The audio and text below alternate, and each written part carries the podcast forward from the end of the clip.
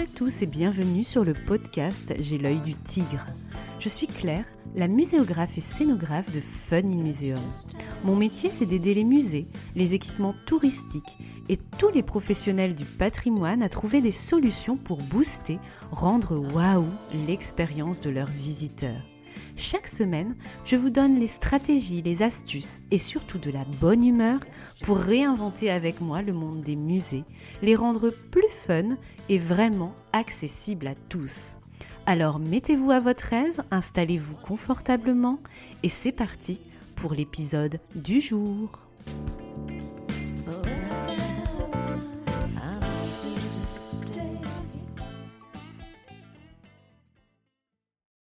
Bonjour Alors la semaine dernière, je vous ai parlé PSC, projet scientifique et culturel et donc stratégie. J'ai contribué, je l'espère, à ce que vous arrêtiez d'avoir la même tête que Sean le mouton de mon post Instagram quand on vous parle PSC. Et je suis certaine que déjà, avec cette idée de feuille de route qui se dessine pour l'équipement dans lequel vous travaillez ou travaillerez, vous savez davantage où vous allez. Aujourd'hui, on va encore parler stratégie sous le spectre des publics cibles, large question. Car vous le savez comme moi, et si ce n'est pas encore le cas, ce n'est pas grave, je le rappelle, tout musée et même équipement patrimonial a quatre missions, dont deux qui concernent les publics, l'animation et l'exposition. Les deux autres sont la recherche et la conservation de ce patrimoine, quel qu'il soit matériel ou plus immatériel. Quoi qu'il en soit, le public est toujours au cœur de la démarche et ça, il ne faut pas l'oublier. Avant de rentrer dans le vif du sujet, vous commencez à avoir l'habitude, la dédicace.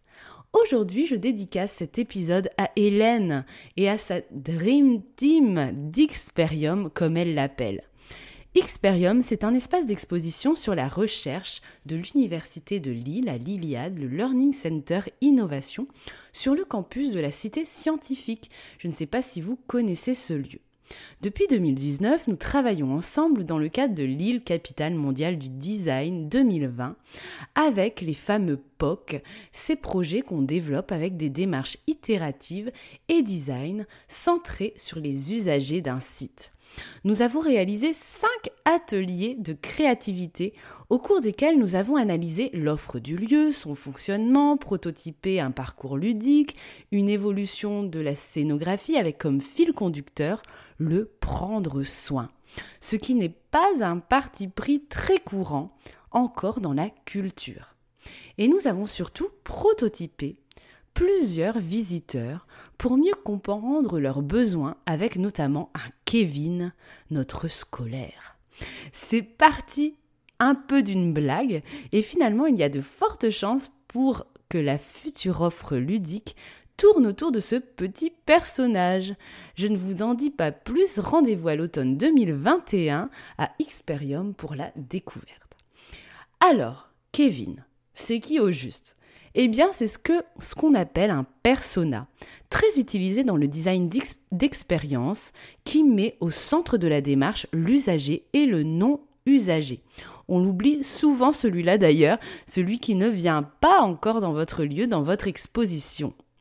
Un persona représente un archétype d'un groupe d'individus. Ceux-ci ont en commun des motivations, des comportements et des priorités.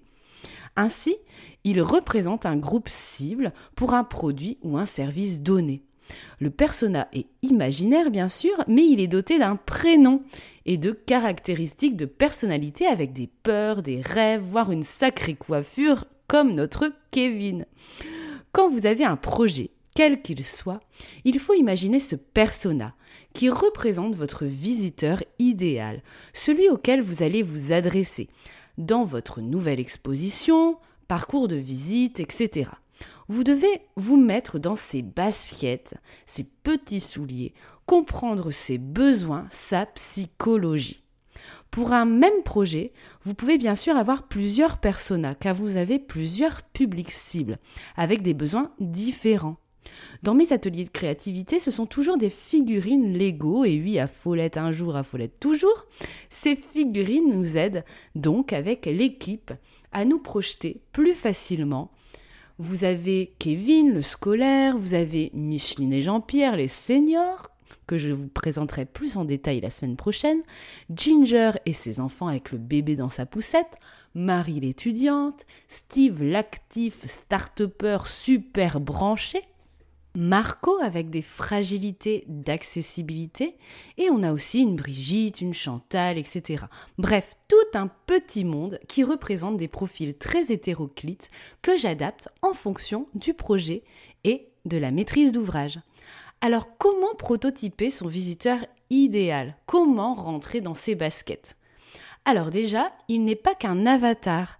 L'idée est vraiment de rentrer dans sa tête et de lui constituer une carte d'identité bien précise. Allez, prenez de quoi noter si vous le voulez et c'est parti pour la liste des différentes rubriques de cette carte d'identité. Déjà, le persona a toujours un prénom, je vous l'ai dit. Jusque-là, c'est facile et amusez-vous avec ce choix. Votre visiteur idéal a aussi un âge une situation familiale, il a un lieu, territoire d'habitation, citadin, rural, dans telle ville, pays, s'il est touriste par exemple. Il a un métier, une occupation principale. Par exemple, Kevin est un collégien de quatrième qui passe son temps sur TikTok. Il vient avec un accompagnateur, son prof, ses parents, etc.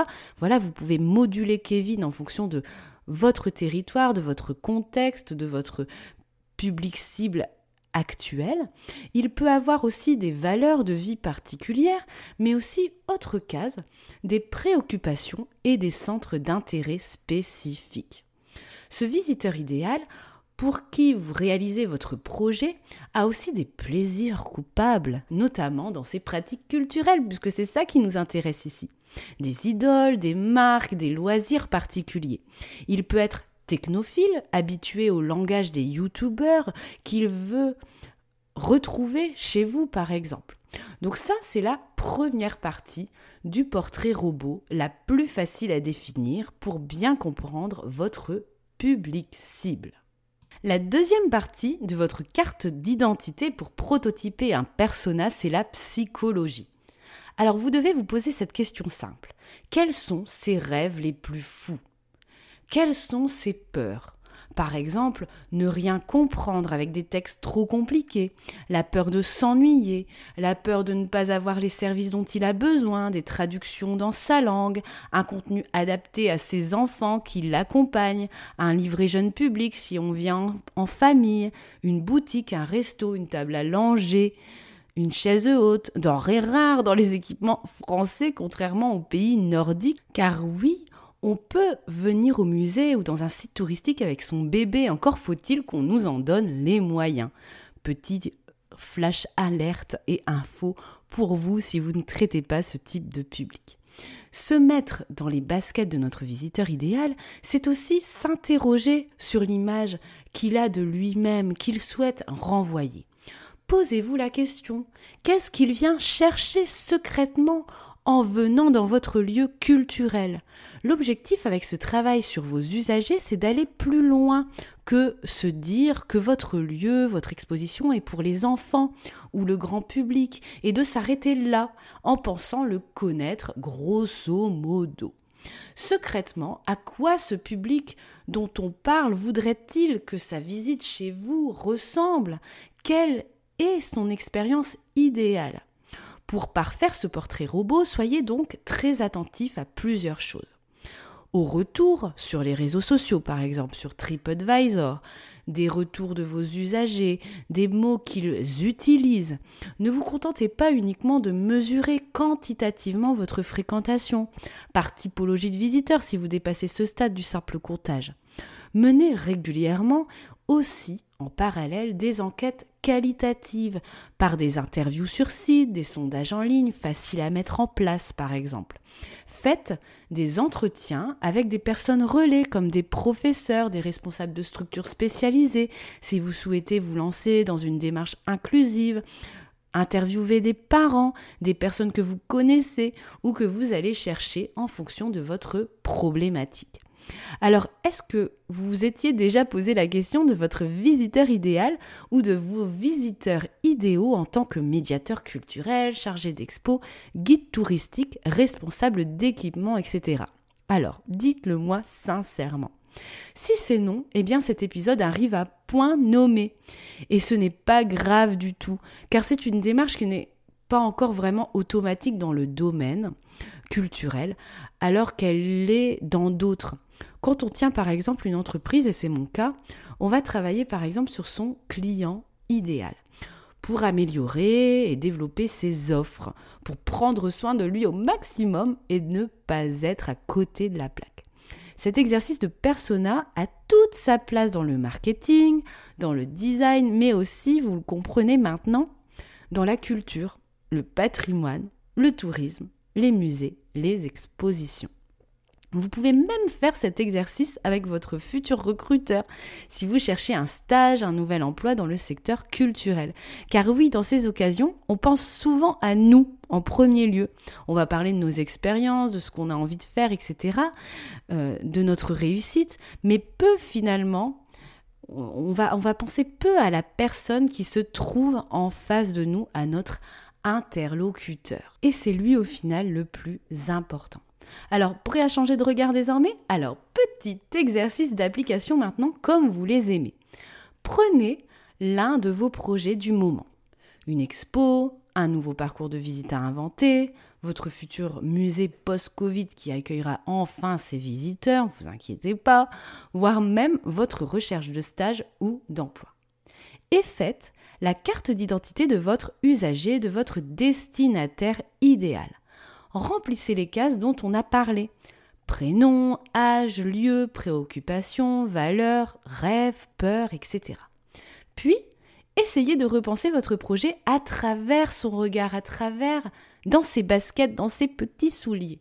Alors c'est un exercice difficile mais tellement utile pour être davantage tourné vers l'autre et être dans la bienveillance, dans le care dont on parle beaucoup, le prendre soin.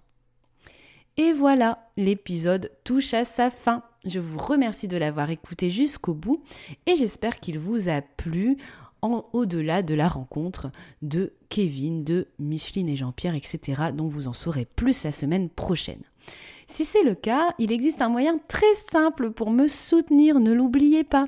Si vous faites partie des auditeurs d'Apple Podcast, par exemple, ou d'une autre plateforme d'écoute, vous pouvez vous abonner au podcast, laisser un commentaire, laisser 5 étoiles ou partager le podcast sur les réseaux sociaux en me taguant Fun in Museum. C'est le plus beau cadeau que vous puissiez me faire pour me soutenir et m'aider. N'oubliez pas que pour prototyper ce persona, vous pouvez faire aussi appel à moi lors d'un atelier de créativité ou un atelier Lego Serious Play, j'en parle d'ailleurs dans l'épisode 8 du podcast, pour faire ce travail avec des pédagogies ludiques et agile.